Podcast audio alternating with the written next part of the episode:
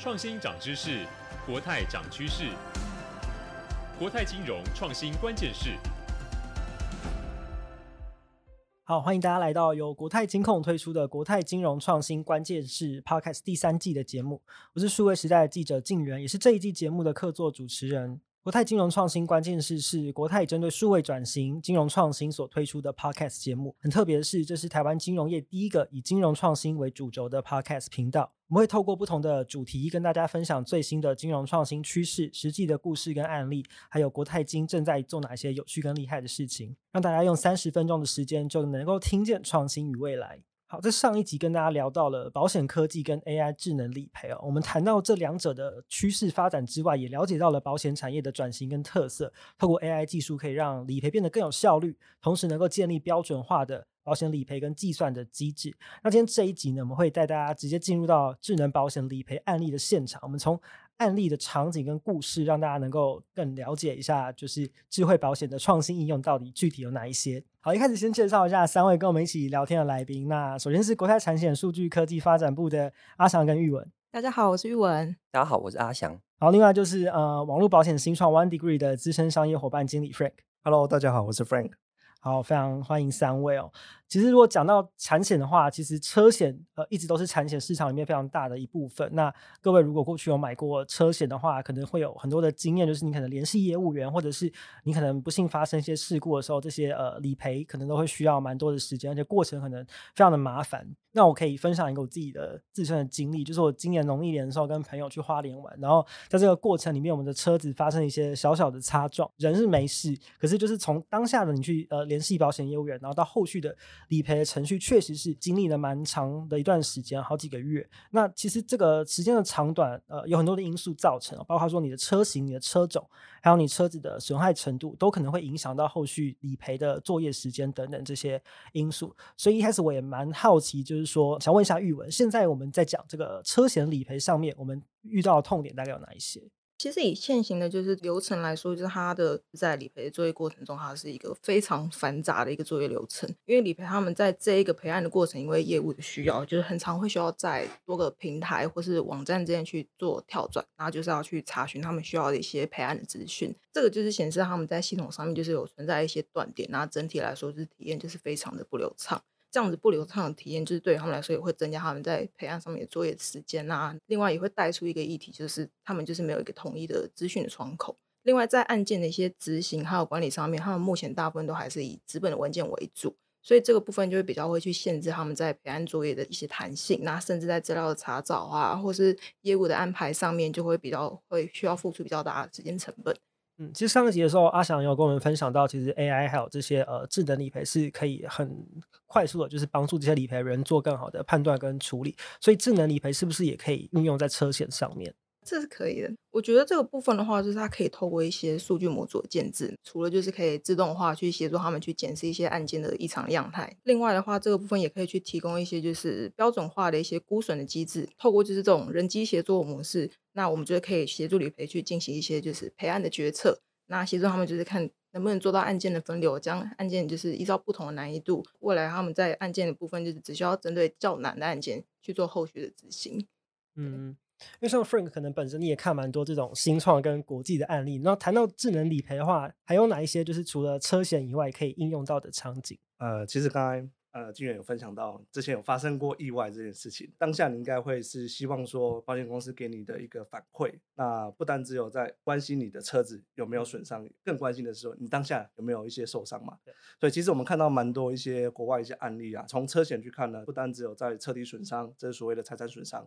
那更多的是在驾驶人的当下，或者是呃驾驶上面的乘客，所以我们看到蛮多应用是如何透过这些医疗保险。在当下去处理车险的情况之下，如何去做协作？那其实当下一个理赔案件呢，它不单只有在车的体况的，应该说车的这样子的一个损伤而已，在人的损伤其实是非常重要的。那我们可以把它想象成，当你发生意外，如果你真的很不幸的进到医院，那你可能发生了骨折，因为车祸最多就是骨折。骨折它其实背后的就是一个医疗数据，就是一个医疗影像，它就是一个 X 光。那其实呢，现在我们看到蛮多案，就是如何透过医疗影像、透过 X 光的方式呢，放到保险的理赔流程里面。过往，尤其是在国内，那就我知道，蛮多家的保险公司在处理理赔案件，尤其是在 X 光的时候，它还是走 CD-ROM，那还是走一个，甚至还有些走胶片。那其实这些就是非数位化的数据，就没办法当下去做一些分析。那过往跟要请骨科医师来去做一个定损上面的判断，也会影响到所谓的时间上面，还有客户上的体验。所以，我们看到蛮多的解决方案是能不能将整个从驾驶行为发生意外的当下，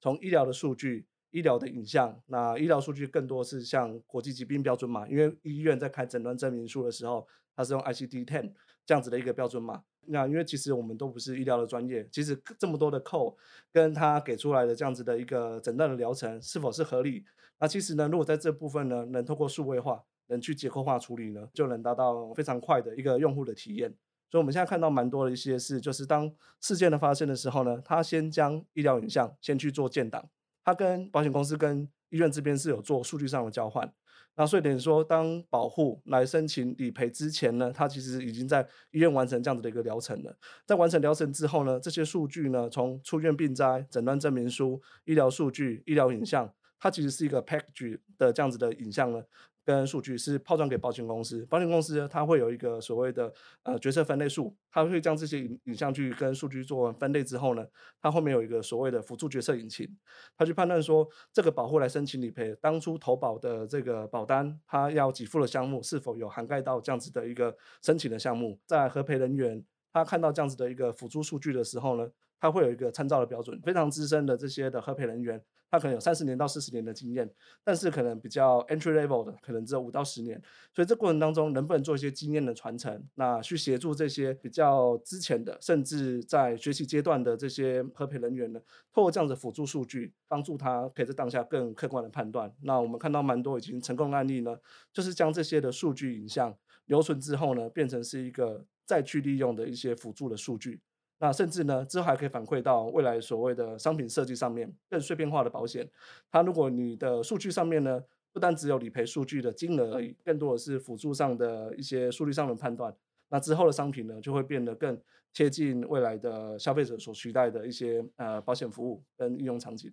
就听起来是不是也蛮像人机协作？就是可以让五年经验的这个理赔人也拥有三四十经验的这个经验，有点像是打通任督二脉的感觉，哦、就是马上加个十年的功力这样子。对，所以听完三位的分享，我真的觉得理赔人员这个工作真的是充满 挑战性，就是需要消耗非常多的资讯跟资料，然后去做出一个判断。智能理赔，我想应该在现在这个时代发挥很大的作用。就像刚刚其实，在上一集阿翔也有听到，人机协作可以让这些理赔人在效率上面，在工作的这个痛苦度上都可以做减轻。诶，那我其知道，其实国泰有做一个东西叫做理赔智能助手。呃，我一开始也蛮好奇，想要先请教玉文，就是理赔智能助手这个东西，它是在一个什么样的需求下面诞生的？其实团队一开始就是我们有实际就是去到理赔的工作场域去了解一下他们现有的就是作业模式啊，还有一些就是系统上面操作的使用习惯。那我们是有发现说，它其实就存在一个蛮大的优化空间。那其实就是大家都知道，就是现行公司就是在推动数位转型，所以以团队。角度来说，就是会想说要开始去发想，我们要怎么透过一些新的技术或者是新的科技协助理赔，让他们工作就是变得更聪明，去改善他们现有的就是作业流程。针对就是刚刚前面我们盘整到的痛点之后呢，我们目前就是提出一些解决方案，就是打造一个一站式就是智能平台，就是希望可以透过这种智慧科技的后台，进而就是提升他们在前台的一些服务的温度。哦，所以它它这个比较是针对内部员工的一个一个系统。对。那它主要可以解决哪一些问题？它的技术啊跟特色有哪一些？以我们现在目前平台来说，主要就是有两个核心。那第一个部分的话，就是我们有做到数位管理。这个部分，我们就是将现有理赔在操作一些系统啊、画面啊、工具等等，去做到一个整合的动作。那我们会将他们使用的所有的资讯里面，就是比较关键或真正需要到的资讯，就是呈现在平台上面。除了就是提供的资讯以外，就是理赔也可以透过这个平台去了解一下他们现在目前的案件的进度啊。那甚至可以去依照就是不同的案件类型去查看一下，就是整体案件的表现，甚至。去看查看一下，就是他目前就是整体的案件的绩效。第二个部分的话，就是数据科技的部分。那另外，我们就是也有透过就是像关联网络的模组啊，就是把案件就是它相关的一些人事物，就是去做一个串联。透过这两个模组的话，我们就是可以去侦测案件的异常。大家就是透过不同的角度，就是可以透过个人，也可以透过团体的方式去做一个查看。这个部分就是也可以去在平台上面去提醒理赔他们，就是。目前这个案件它存在异常，让它有什么？讲到这个，我就特别想要问问 Frank，因为 Frank 他所任职的这个 One Degree 这家公司那时候推了那个宠物的保险，对，所以那时候在这个新闻上面还有蛮多的讨论，所以也想请 Frank 就是就你这这个经验，可以跟我们多分享一点，就是呃，像 One Degree 现在在理赔的场景有没有哪一些比较特别的技术或者是亮点？One Degree 呢，它其实是作为整个保险事业的集团。那我们在二零二零年取得香港的虚拟网络保险执照。那香港叫虚拟保险，那台湾就是今年下半年很快就会有第一家的所谓的纯网络保险公司，慢慢就会有浮现出来。那其实作为一家所谓的纯网络保险，它讲求就是呃，它没有像所谓的线下业务员的这些的通路，它是纯线上，从投保到所谓的呃完成理赔到整所谓的所有的保险服务。它都是在线上去完成的，那它其实背后呢，就会需要一个很敏捷式的一个系统，去完成在每个服务环节点所需要的这些的保险服务，甚至保险商品，能去提供给他们。那所以呢，其实 One Degree 呢，在呃香港除了保险事业以外，那我们在同年二零二零年。在九月，我们成立另外一家公司，设立在新加坡。台湾团队是最主要是在整个系统上的建制。我们是将我们自己的核心系统重新去设计，变成是一个解决方案。那协助保险公司在整个所谓的保险场景去优化了它所有的数位通路。我们自己的保险场景里面呢，自己的在香港的业务场景是使用我们自己的自家系统，那我们协协助保险公司做数位转型。那所以呢，在保险公司里面呢，其实我们看到蛮多不同的理赔场景。那很多在纯网络保险或者在数位上的保险，其实很多会讲求在其他的保险通路上面去做所谓的商品的跨售。那所以它仰赖的更多就是在透过数据上的交换，能不能更及时去做一些理赔金额的估算。举例来说好了，像我们看到一些更多新形态的，会是在可能是刚才前面有提到，像参数型的保险，或者是它可能会是 on demand 的保险。举例来说，它你可能是去健身房，你在健身房的当下去启用这样子的一个保障服务，那所以它必须要及时收集你现在是否在当下完成启用保障这个服务，然后呢你是否真的是因为杠铃压到脚。然后脚肿起来，发生这个意外，怎么去知道这么细节的东西啊？其实他没有办法，他只能说你是否在这个地点去发生。哦、因为其实像台湾蛮多的，像健身工坊或者是这些的健身房，它其实会有一个进出会刷卡，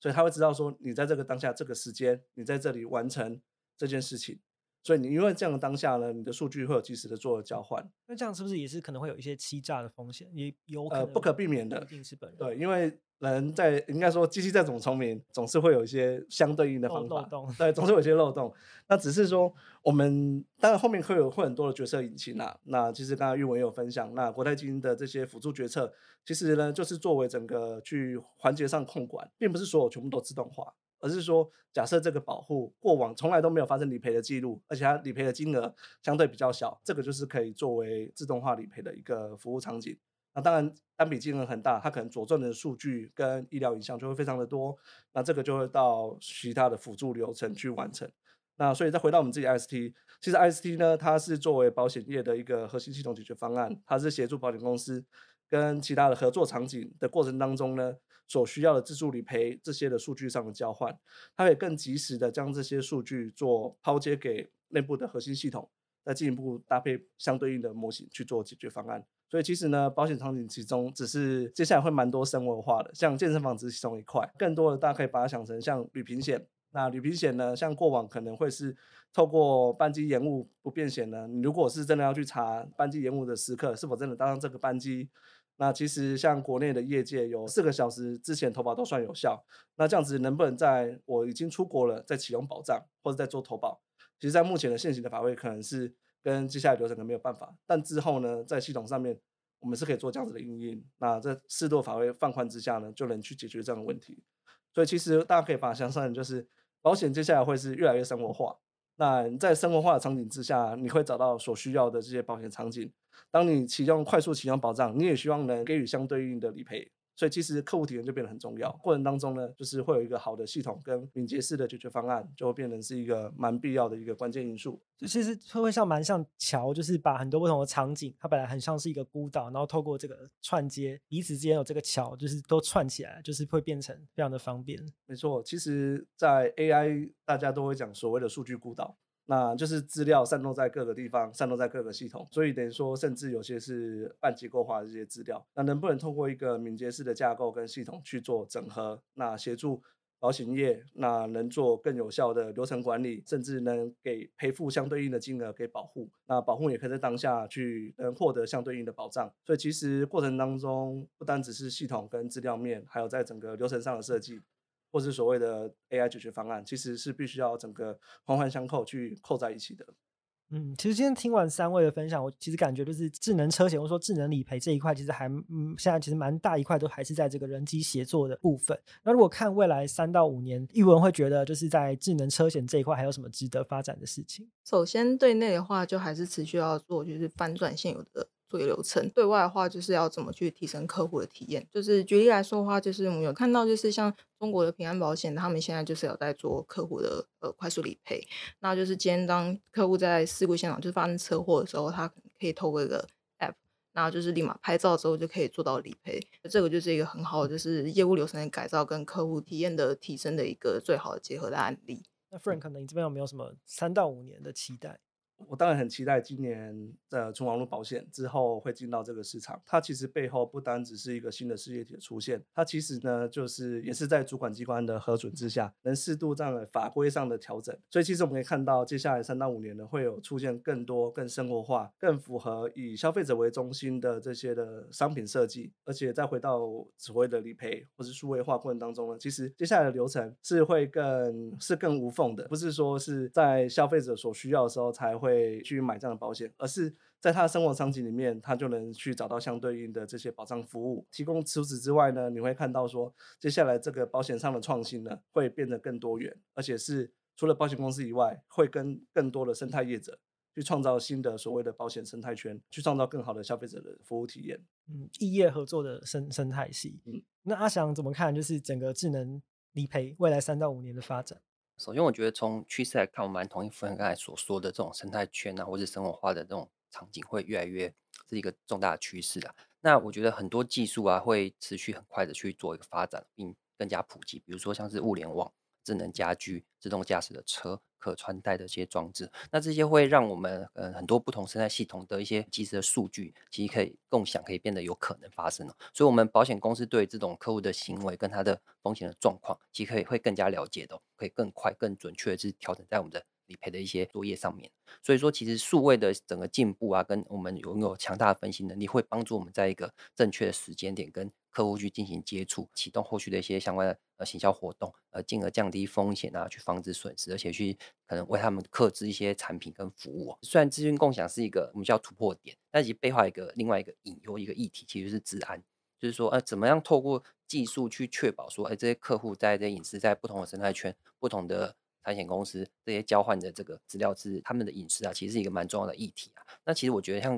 区块链是一个蛮适合一个解决方案，它具有像是呃不可篡改啊、匿名啊这种加密的特性，就蛮适合去应用在这种资料共享的一个议题上面。那其实除了区块链之外呢，其实我们还是有持续关注各种技术，比如说像是车图像定损啊。可能是一些体商的一些相关的模型啊，我们要持续去导入，希望我们在刚才所提到的理赔智能助手的平台功能可以越来越多，更加帮助理赔人去解决这些呃理赔遇到一些问题跟痛点这样子。嗯，所以如果可以在更安全的情况下面，就是可能不同的产业之间可以共享这些数据，所以可能对消费者来说，他的这个保险的体验真的就会更生活、更克制化。以我们的角度来说，其实我们一定会推出一个最克制的一个结果。我们不是以什么分群的角度去看，其实针对这个个人。嗯你可能什么时间点适合什么样的产品，适合什么样的服务，数据分析完之后，都再推送给你，让你得到一个比较好的体验。